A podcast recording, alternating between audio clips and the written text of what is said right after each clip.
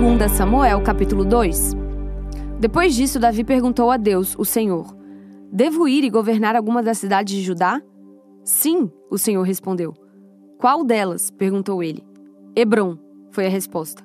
Então Davi foi para Hebron, levando consigo as suas duas esposas. Uma era Ainoã, da cidade de Jezreel, a outra era Abigail, viúva de Nabal, da cidade de Carmelo. Davi também levou os seus soldados com as suas famílias, e eles ficaram morando nas cidades vizinhas de Hebron. Aí os homens de Judá foram a Hebron e ungiram Davi como rei de Judá. Quando Davi soube que os moradores da cidade de Jabes, da região de Gileade, tinham sepultado Saul, mandou que alguns homens fossem lá com a seguinte mensagem: Que o Senhor abençoe vocês por terem feito a caridade de sepultar o nosso rei. Que o Senhor seja bom e fiel para vocês. Por causa do que fizeram, eu também os tratarei bem. Sejam fortes e valentes.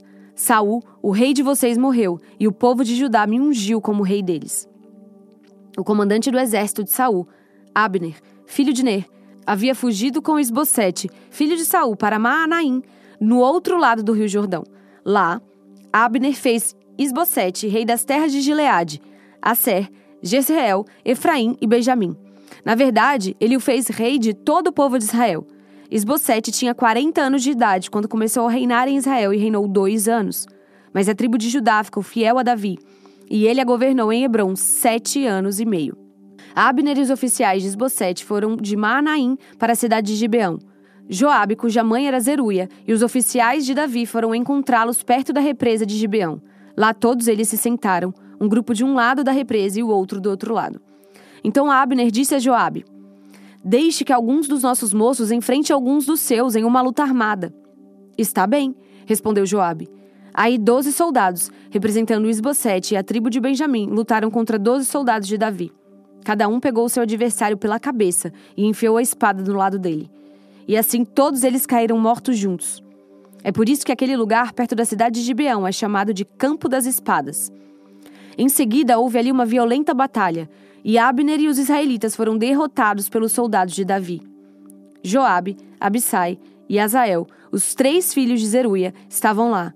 Azael, que era tão ligeiro como uma gazela selvagem, começou a perseguir Abner correndo atrás dele. Abner olhou para trás e perguntou: Azael, é você? Sim, sou eu, respondeu ele.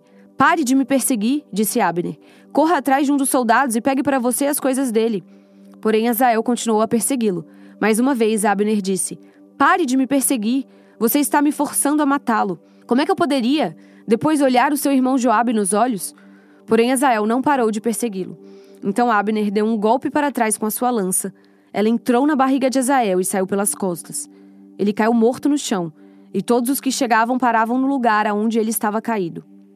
Mas Joabe e Abissai continuaram a perseguir Abner, e quando o sol estava se pondo, chegaram ao monte de Amá, a leste da cidade de Giá, na estrada que vai para o deserto de Gibeão. Os soldados da tribo de Benjamim se reuniram novamente em volta de Abner e ficaram no alto de um morro. Então Abner gritou para Joabe: Será que vamos ter de continuar lutando para sempre? Você não vê que, no fim, não vai sobrar nada, a não ser amargura? Nós somos seus irmãos. Até quando você vai esperar para mandar que os seus soldados parem de nos perseguir? Joabe respondeu: Juro pelo Deus vivo que se você não tivesse falado, os meus soldados continuariam a perseguir vocês até amanhã cedo. Então Joabe tocou a corneta. Todos os seus soldados pararam de perseguir os israelitas e a luta acabou.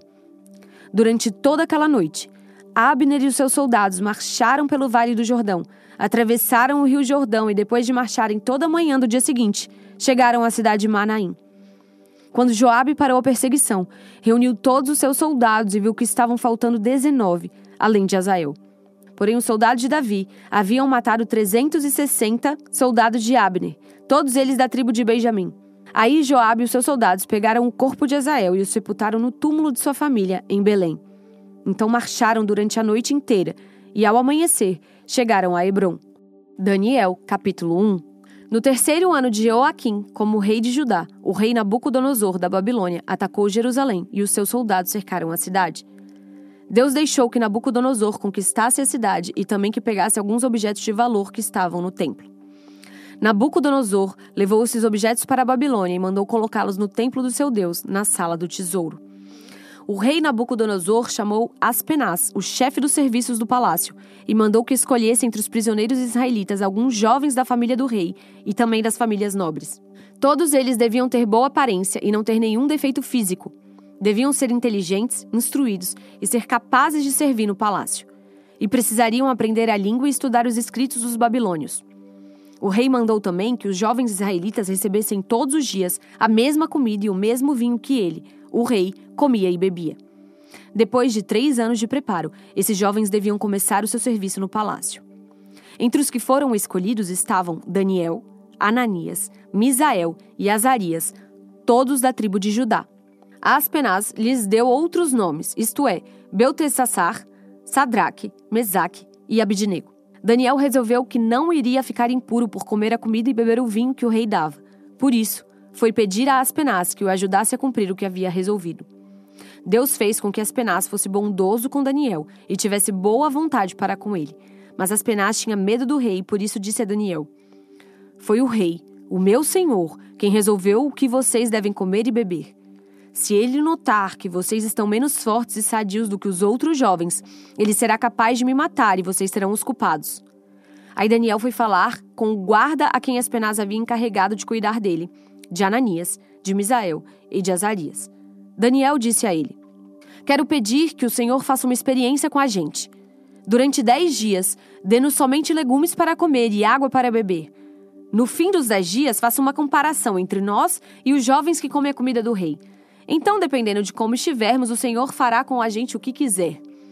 O guarda concordou e durante dez dias fez a experiência com eles. Passados os dez dias, os quatro jovens israelitas estavam mais sadios e mais fortes do que os jovens que comiam a comida do rei. Aí o guarda tirou a comida e o vinho que deviam ser servidos aos quatro jovens e só lhes dava legumes para comer. Deus deu aos quatro jovens o conhecimento profundo dos escritos e das ciências dos babilônios. Mas a Daniel deu também o dom de explicar visões e sonhos. No fim dos três anos de preparo que o rei Nabucodonosor tinha marcado, Aspenaz levou todos os jovens até a presença do rei. Este falou com eles, e entre todos não havia quem se comparasse com Daniel, Ananias, Misael e Azarias. Por isso, ficaram trabalhando no palácio. Todas as vezes que o rei fazia perguntas a respeito de qualquer assunto que exigisse inteligência ou conhecimento, descobria que os quatro eram dez vezes mais inteligentes do que todos os sábios e adivinhos de toda a Babilônia. E Daniel ficou no palácio real até o ano em que o rei Ciro começou a governar a Babilônia. Marcos, capítulo 1 A boa notícia que fala a respeito de Jesus Cristo, Filho de Deus, começou a ser dada como o profeta Isaías tinha escrito. Ele escreveu o seguinte: Deus disse: Eu enviarei o meu mensageiro adiante de você, para preparar o seu caminho. E o profeta escreveu também: Alguém está gritando no deserto: Preparem o um caminho para o Senhor passar. Abram estradas retas para ele. E foi assim que João Batista apareceu no deserto, batizando o povo e anunciando esta mensagem: Arrependam-se dos seus pecados e sejam batizados, que Deus perdoará vocês. Muitos moradores da região de Judéia e da região de Jerusalém iam ouvir João. Eles confessavam os seus pecados e João os batizava no Rio Jordão. Ele usava uma roupa feita de pelos de camelo e um cinto de couro e comia gafanhotos e mel do mato. Ele dizia ao povo: Depois de mim vem alguém que é mais importante do que eu, e eu não mereço a honra de me abaixar e desamarrar as correias das sandálias dele. Eu batizo vocês com água, mas ele os batizará com o Espírito Santo. Nessa ocasião, Jesus veio de Nazaré, uma pequena cidade da região da Galileia e foi batizado por João Batista no Rio Jordão. No momento em que estava saindo da água, Jesus viu o céu se abrir e o Espírito de Deus descer como uma pomba sobre ele. E do céu veio uma voz que disse: Tu és o meu filho querido e me dás muita alegria. Logo depois, o Espírito Santo fez com que Jesus fosse para o deserto. Jesus ficou lá durante quarenta dias, sendo tentado por Satanás. Ali havia animais selvagens e os anjos cuidavam de Jesus. Depois que João foi preso, Jesus seguiu para a região da Galileia e ali anunciava a boa notícia que vem de Deus. Ele dizia: Chegou a hora e o reino de Deus está perto. Arrependam-se dos seus pecados e creiam no Evangelho. Jesus estava andando pela beira do lago da Galileia quando viu dois pescadores. Eram Simão e o seu irmão André, que estavam no lago, pescando com redes.